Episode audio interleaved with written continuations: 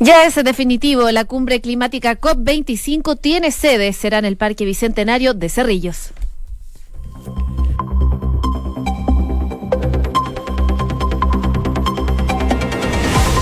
Minutos faltan para la una de la tarde, me está adelantando. ¿Cómo están? Bienvenidos. Noticias en Duna, revisando las principales informaciones de este día jueves. ¿Cuánto estamos ya? 11. 11, de, abril. ¿Cómo estás, querida José? Bien acá. Bienvenida. Estás recuperándote. Estás como medio resfriada ayer.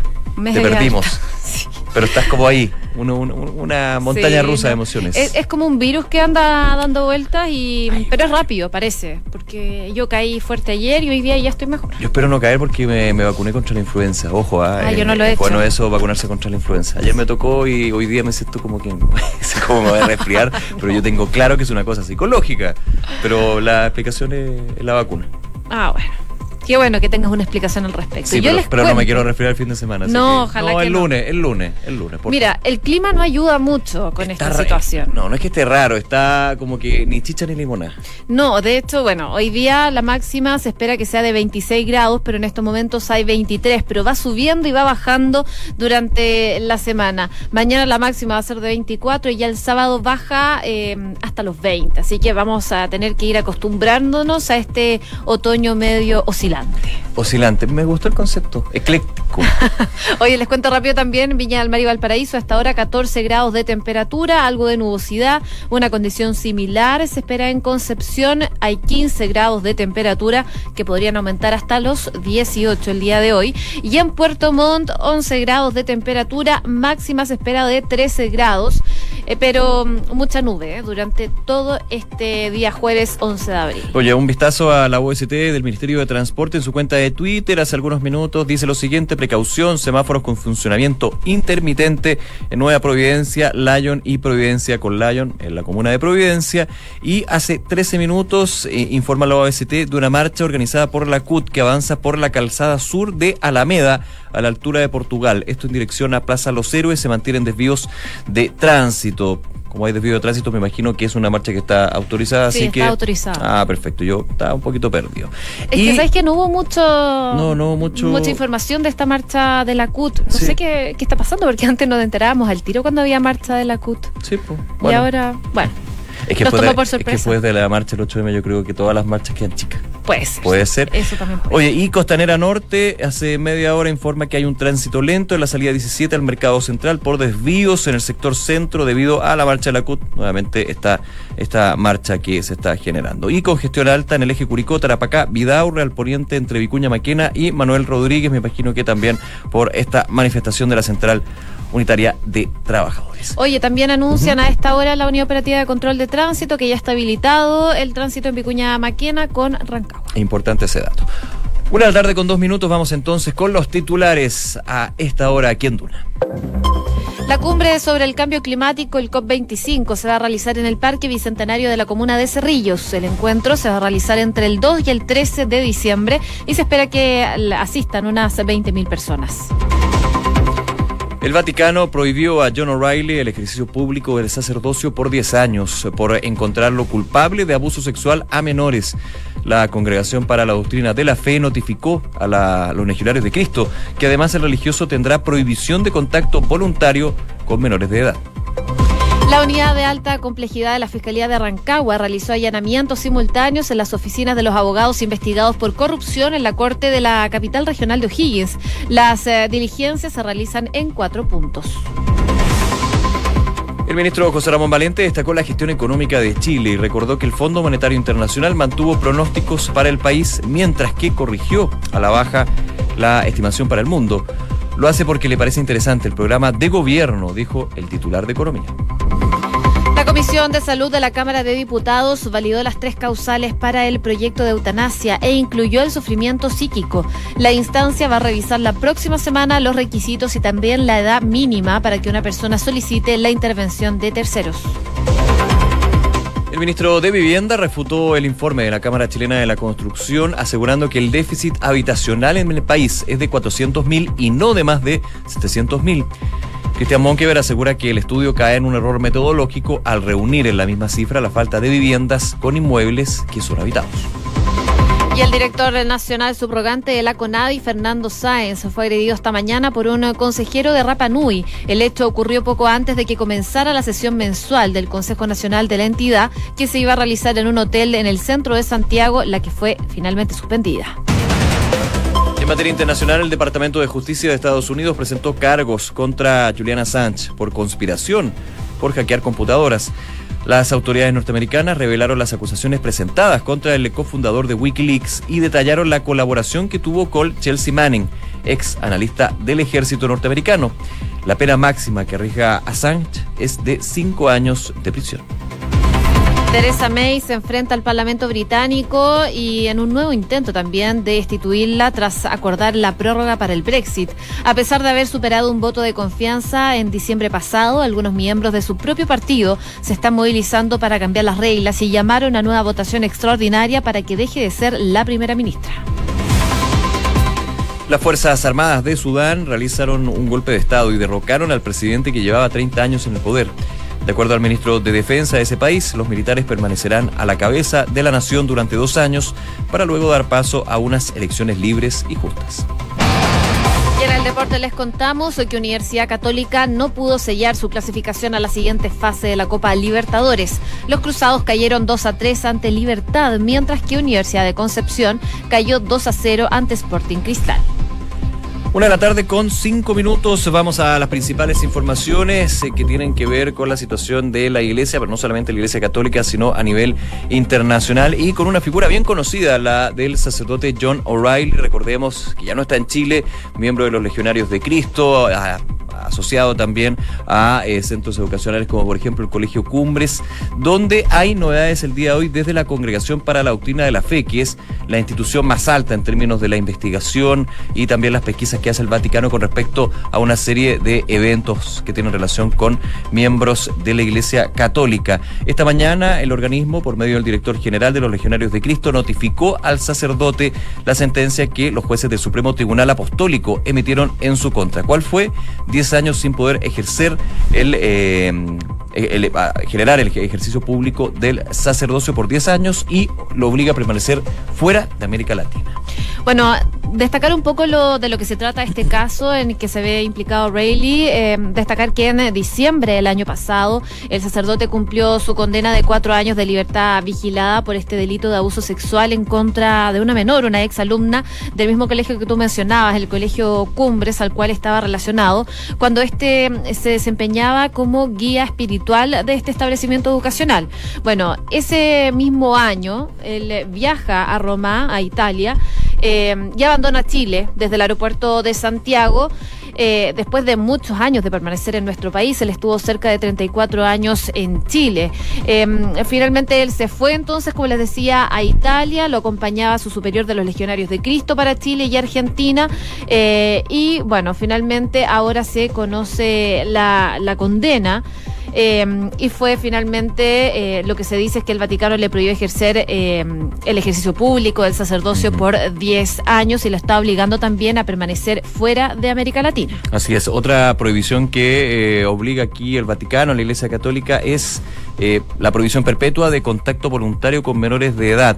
Se sugiere además que reciba acompañamiento psicológico y espiritual. La sentencia concluye con la mención del derecho de apelación. De hecho, ya se habla de que John O'Reilly estaría viendo con su abogado eh, el apelar justamente a esta decisión de la Congregación para la Doctrina de la Fe, específicamente del Supremo Tribunal Apostólico. A mí me genera ruido algo. ¿Qué cosa? 10 años eh, no poder ejercer el eh, sacerdocio. Está bien, ya, prohibición perpetua de no poder acercarse a menores de edad, pero yo no entiendo que si efectivamente dejando de lado el tema civil, civil aquí en Chile, que mm. cumplió su condena y todo el tema. Si el Vaticano finalmente dice que hay abuso sexual por parte de un sacerdote, ¿por qué 10 años se le prohíbe el sacerdocio y no es una cosa permanente? Eh, claro, perpetua al final. Perpetua. Mm. Sí.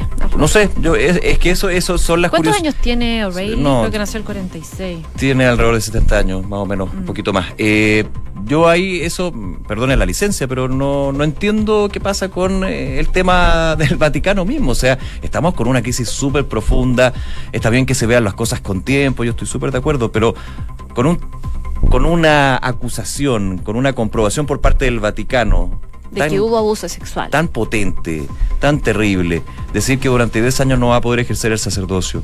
Claro, se le prohíbe estar cerca de menores de edad, pero ¿qué pasa después de 10 años?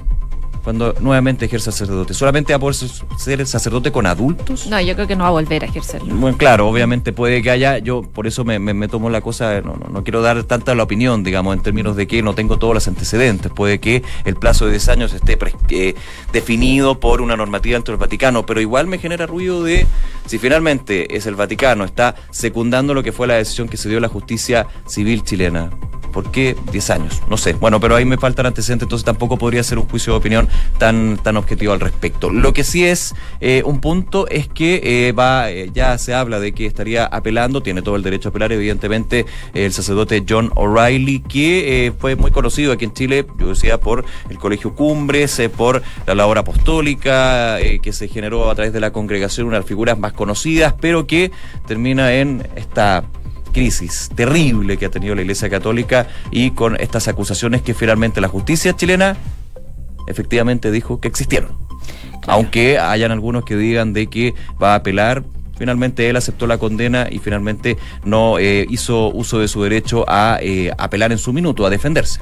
No, lo bueno es que yo creo que la Iglesia Católica está haciendo frente a estas situaciones de abuso sexual, eh, considerando los, los antecedentes previos que habían en el Vaticano con respecto a este tipo de situaciones que se tendían a esconder. Por lo menos ahora eh, hay sentencia, eh, se le está prohibiendo 10 años. Yo no creo que vuelva a ejercer. Claro, puede ser también por la edad, pero, pero entonces lo definitivo. Definitivo, perpetuo, claro. O sea, si tú como Vaticano, si tú como alta magistratura de la Iglesia, de la Iglesia Católica Universal dices que un sacerdote abusó de un menor de edad, mm. porque lo estás diciendo, ya no, no yo, claro, yo, yo sería más drástico, casi la expulsión, pero no entiendo por qué Perdón la opinión, ah, no, no me gusta penetrarme tanto en ese tema, pero también uno, claro, dice como que no me cuadra, me faltan antecedentes, evidentemente, pero en ese punto no me cuadra, el resto estamos de acuerdo, digamos, y que tiene todo el derecho a apelar, por supuesto, o sea, tiene todo el derecho a apelar esta decisión. Una de la tarde con 11 minutos. Escuchas Noticias en Duna con Josefina Stavrakopoulos y Nicolás Vial. Hoy hay novedades respecto de este COP25. Eh, mediante diversos afiches fueron difundidos ya por diferentes autoridades de gobierno en paralelo a esta ceremonia que se realizó hoy día en la mañana en La Moneda y que estuvo liderando el presidente Sebastián eh, Piñero. Piñera, digo, la confirmación de dónde se va a realizar finalmente esta cumbre que va a ser los días 2 hasta el 13 de diciembre y que va a reunir a más de 20.000 personas en nuestro país, una situación que en un momento generó complicaciones, no tenía muy claro el lugar donde se iba a hacer, se habló de espacio riesgo, pero espacio riesgo tenía reservada esas fechas eh, para otras cosas, así que eh, desde el gobierno tuvieron que buscar otra, otro lugar donde poder realizar esta cumbre y finalmente se va a realizar en el Parque Bicentenario de Cerrillos. Queremos conversar sobre esta cumbre que se va a realizar en nuestro país a fin de año con la propia ministra de Medio Ambiente, Carolina Schmidt. ¿Cómo está, ministra? Muy buenas tardes. Muy buenas tardes, muy contenta aquí en el lanzamiento nacional de la COP25 en Chile. ¿Cómo está, ministra? Muchas gracias por este contacto. Yo sé que no es lo fundamental, vamos a hablar también del centro de lo que es esta COP25, pero evidentemente lo que a los medios interesaba mucho y también a muchas eh, personas era dónde se iba a hacer. Ahora le hago la pregunta para despejar esa inquietud. ¿Por qué en el Parque Bicentenario de Cerrillos finalmente? Mira, porque lo que se necesitaba para un evento de esta magnitud, una explanada libre, muy amplia y grande, que te permitiera construir el lugar para albergar todas las salas de reuniones, las distintos requerimientos tanto de la prensa, los requerimientos de los de los pabellones de los países, etcétera, una explanada muy muy grande. Y uno vimos habíamos visto varias eh, opciones, pero la mejor de todas era el Parque Bicentenario de Cerrillo. ¿Y por qué tiene? Primero, el tamaño adecuado. Dos, es espacios libres y nos permite, ¿verdad?, construir eh, las dimensiones y en la, con la flexibilidad que requiere este evento. Tercero, tiene directa del metro de Santiago. Claro, tiene muy buena conectividad tiene excelente conectividad y no genera problema a la ciudadanía porque queda en un lugar más aislado, autónomo, que es muy importante. Y por último, el presidente quería además dejar un legado después, ¿verdad?, para eh, la ciudad para Chile, donde se realiza esta COP, nos permite hacer un parque ahí que podemos dejar delegado para la ciudadanía. Creo que cumpliendo todas esas características era por lejos el, el mejor lugar para hacer la COP25. Ministra, con esto ya se hace un check en el fondo en el lugar donde se va a realizar este evento, pero queda otro punto, que es el financiamiento. El Congreso ya mm, aprobó el miércoles los 35 millones de dólares para el evento. Anoche, anoche. Aprobó. Uy, Ayer miércoles, sí. Costó, pero se hizo. pero se necesita más dinero, ¿no es cierto? Se necesita más. Bueno, sí, la verdad es que eh, hay que distinguir dos cosas. Uno lo que es el evento mismo y otro son todos los proyectos que uno quiere realizar que queden para la ciudadanía, para los chilenos, fruto de este evento.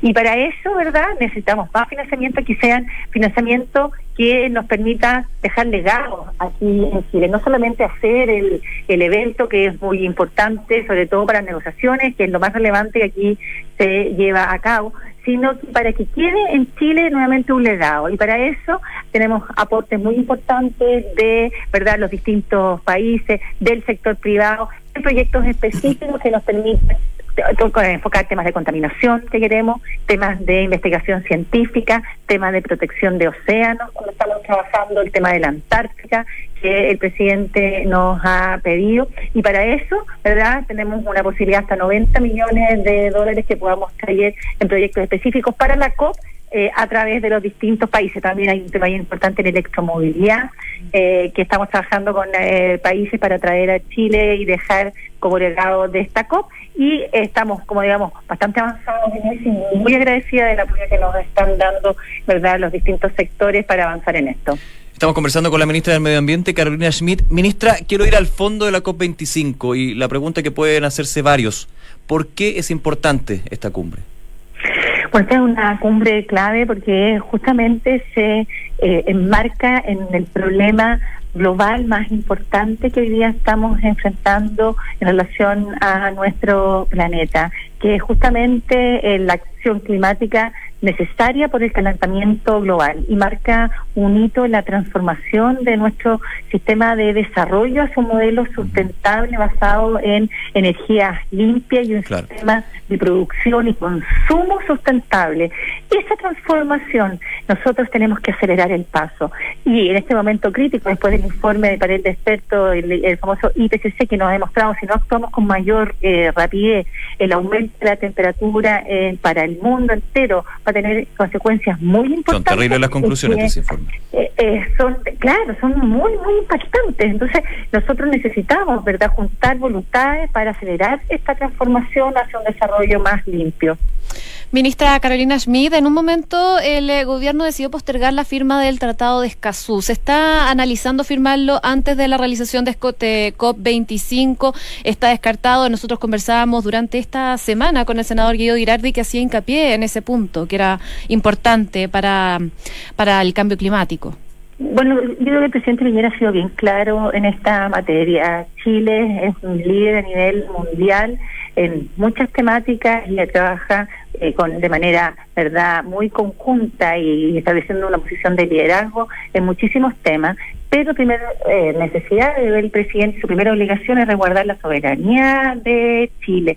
El hecho de que el Tratado de Escazú ponga a Chile a someterse a tribunales internacionales de soberanía, estando justamente nosotros en Chile en una situación, en un juicio ya internacional con un país vecino por el río Silala, estableciendo Escazú un trato preferencial para los países sin costa, ha señalado el presidente Piñera que va a postergar la firma de este tratado hasta tener la seguridad absoluta que no afectará la soberanía de Chile.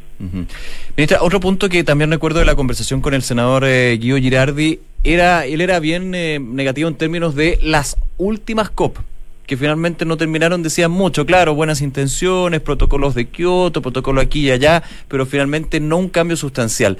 ¿Por qué esta COP25 que se va a realizar en nuestro país podría marcar la diferencia? ¿O más bien va a ser una reunión donde se van a establecer ya los mismos consensos y no va a haber un gran cambio?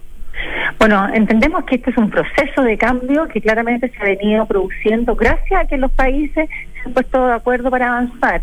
Entonces creo que es muy importante entender que los países enfrentan realidades distintas, ¿verdad? Hay países que hicieron todo y alcanzaron todo su desarrollo en base a la emisión de gases de efecto invernadero y CO2, otros países que están en plena etapa de desarrollo y señalan por qué me vienen a exigir a mí que haga un esfuerzo que me afecta muy potentemente cuando otros emitieron gases que por lo más que permanecen en la atmósfera por muchísimos años y trato, exigieron un trato diferenciado y fruto de la eh, voluntad de los países de avanzar en un tema tan importante que finalmente se han alcanzado acuerdos. El protocolo de Kioto permitió hacer un acuerdo muy importante en reducir un 5% la emisión de los gases de efecto invernadero, pero solamente en los países desarrollados. Después se avanzó en el Acuerdo de París que todos los países contribuyeran de acuerdo verdad a sus propias realidades y eso es lo que se terminan los NDC, que lo estamos viendo. Y recién ahora, el año 2020, inicia la implementación de los acuerdos. Todavía no se han implementado y hasta el año pasado la COP24 lo que se hizo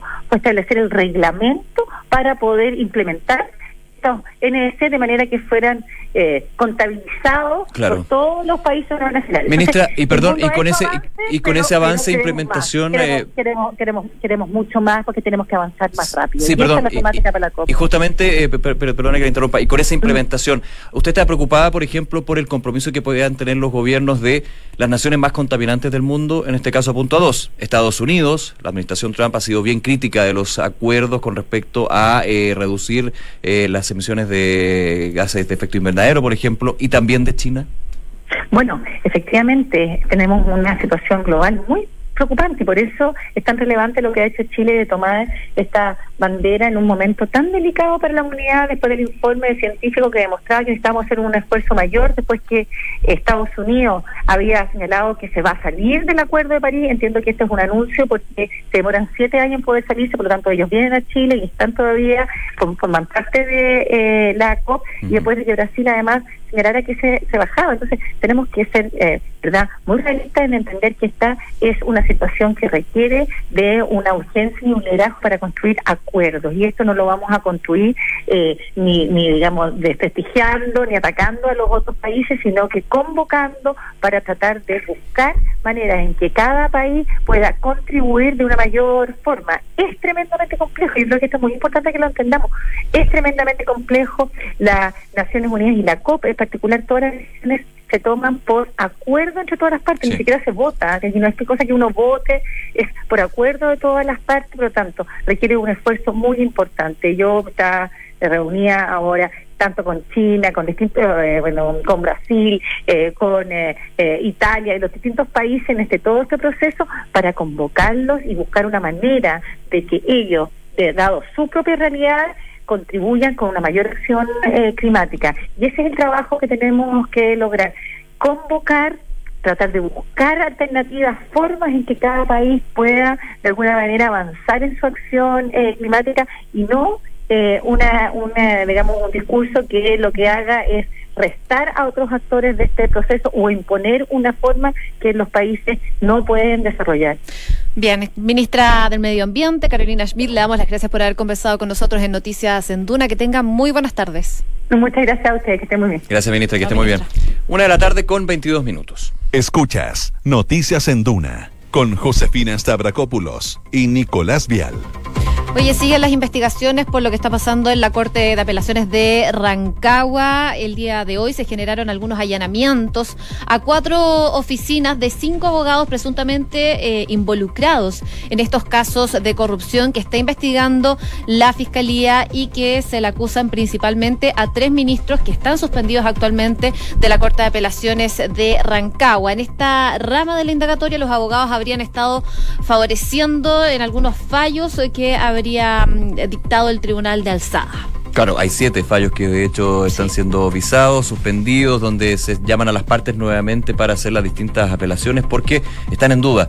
Esto pese a que recordemos que los magistrados que están suspendidos pueden apelar, hay un proceso ahí también de investigación, pero hasta ahora esos que llegan a ponerse en duda finalmente se ponen completamente en duda. Y de hecho hay otro antecedente el día de hoy que es parte también de la investigación porque se, allanaron, se allanó la oficina del juez suspendido de la Corte de Apelaciones, Marcelo Vázquez. Sí, que es uno de los tres suspendidos. Es uno de los tres suspendidos. El personal de la Policía de Investigaciones eh, en, la, eh, la tarde de ayer, de hecho, hizo este allanamiento, registro, incautación en la oficina del ministro Marcelo Vázquez, perdón, Marcelo Vázquez, y uno entendería que al resto también estaría eh, pasando por este proceso en las próximas horas. Parte también de los procedimientos que tiene que hacer la Policía de Investigaciones y dentro de las pesquisas que eh, lleva a cabo la Fiscalía Regional de Rancagua. Es súper complicado lo que se está viviendo en, eh, en esa ciudad, en esa administración, digamos, de la justicia, porque quedan varios casos en duda. Eh, y el que está más complicado. No hay mucha costumbre de este tipo de casos.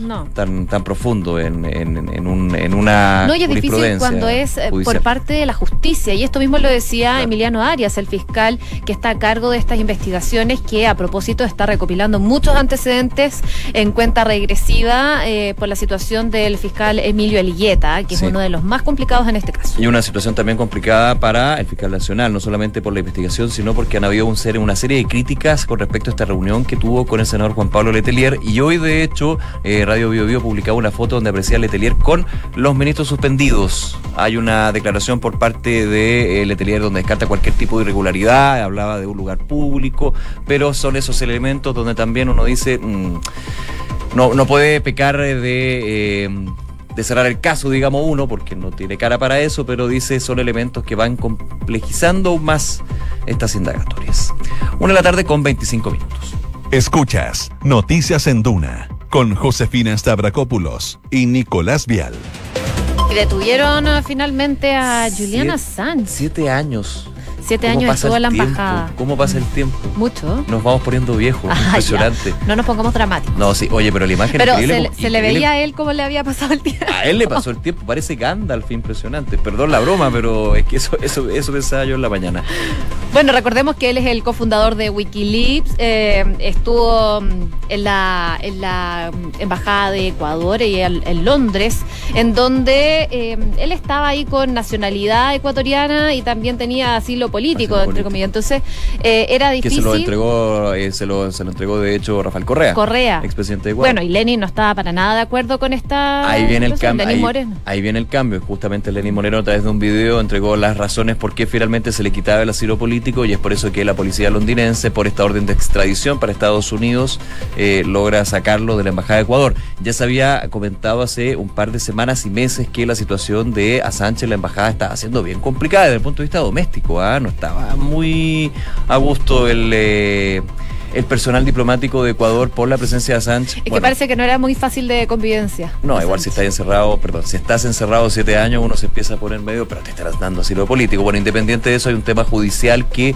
tiene un nuevo capítulo, una nueva historia que se marca entonces con la salida de Julián Sánchez, con aquellos que lo apoyan. De hecho, habló eh, Edward Snowden, recordemos este topo de la, no topo de la CIA, pero que filtró datos de, la CIA y el FBI, decía que esto era, la, la detención de Julián Sánchez era un gran golpe para la libertad de expresión de los medios de comunicación. Bueno, principalmente este arresto que se da en Londres de Juliana Assange es por petición de Estados Unidos por infiltrar, por filtrar datos bastante relevantes para ese país relacionado, por ejemplo, con la guerra de Afganistán y también con la guerra de Irak. Así es, así que nuevo capítulo de la historia de Assange que se pone bastante más compleja para él. Una de la tarde con 27 minutos, vamos a revisar las principales informaciones de este día jueves en los titulares. La cumbre sobre el cambio climático, el COP25, se va a realizar en el Parque Bicentenario de la Comuna de Cerrillos. El encuentro se va a realizar entre el 2 y el 13 de diciembre y se espera la asistencia de unas 20.000 personas. El Vaticano prohibió al sacerdote John O'Reilly el ejercicio público del sacerdocio por 10 años por haberlo encontrado culpable de abuso sexual a menores. La Congregación para la Doctrina de la Fe notificó a los legionarios de Cristo que además el religioso tendrá prohibición de contacto con menores de edad. La unidad de alta complejidad de la Fiscalía de Rancagua realizó allanamientos simultáneos en las oficinas de los abogados investigados por corrupción en la Corte de la capital regional de O'Higgins. Las diligencias se realizan en cuatro puntos. Departamento de Justicia de Estados Unidos presentó cargos contra Julian Assange por conspiración por hackear computadoras. Las autoridades norteamericanas revelaron las acusaciones presentadas contra el cofundador de Wikileaks y detallaron la colaboración que tuvo con Chelsea Manning, ex analista del ejército estadounidense. La pena máxima que arriesgaría Assange es de cinco años de prisión. Teresa May se enfrenta al Parlamento británico y un nuevo intento también de destituirla tras eh, acordar la prórroga para el Brexit. A pesar de haber eh, superado un voto de confianza en diciembre, algunos miembros de su propio partido se movilizan para cambiar las reglas y llamar a una nueva votación extraordinaria para que deje de ser la primera ministra. Universidad Católica no pudo sellar su clasificación a la siguiente fase de la Copa Libertadores. Los cruzados cayeron tres goles a uno ante Libertad, mientras que Universidad de Concepción cayó dos goles a cero ante Sporting Cristal. Una con 28 minutos, saludamos a nuestros auspiciadores. En Banco Vice las transferencias electrónicas son más simples. Ahora puedes copiar y pegar los datos que te comparten sin necesidad de transcribirlos uno a uno. Captura y comparte datos para realizar y recibir transferencias con tu app Banco Vice. Banco Vice, simple para ti. Corp Capital, auspiciador oficial del Campeonato Sudamericano Optimist 2019, comprometidos con las futuras promesas de la vela en Chile para lograr equipos de excelencia que traspasen, traspasen perdón, fronteras. Corp Capital, la excelencia, nuestro compromiso. Inmobiliaria Armas, empresa líder en la industria con más de 50 años de trayectoria, te invita a conocer e invertir en sus múltiples y atractivos proyectos inmobiliarios de alta plusvalía. Conoce más en iarmas.cl. Si tu empresa está creciendo y necesitas un experto, elige Bodega San Francisco. Sus 33 años dedicados al bodegaje los avala. Encontrarás desde mini bodegas hasta grandes centros de distribución. Bodega San Francisco desarrollando espacios de confianza. Nos vamos, gracias por acompañarnos en esta revisión de las informaciones en Noticias en Duna. Invitados, por supuesto, a eh, aprovechar los contenidos de Duna.cl, todas las entrevistas, distintos temas, por supuesto, que están puestos en nuestro portal de noticias. Y como siempre, los invitamos a que sigan nuestra sintonía porque ya viene información privilegiada y luego la tercera PM. Que esté muy bien. Buenas tardes.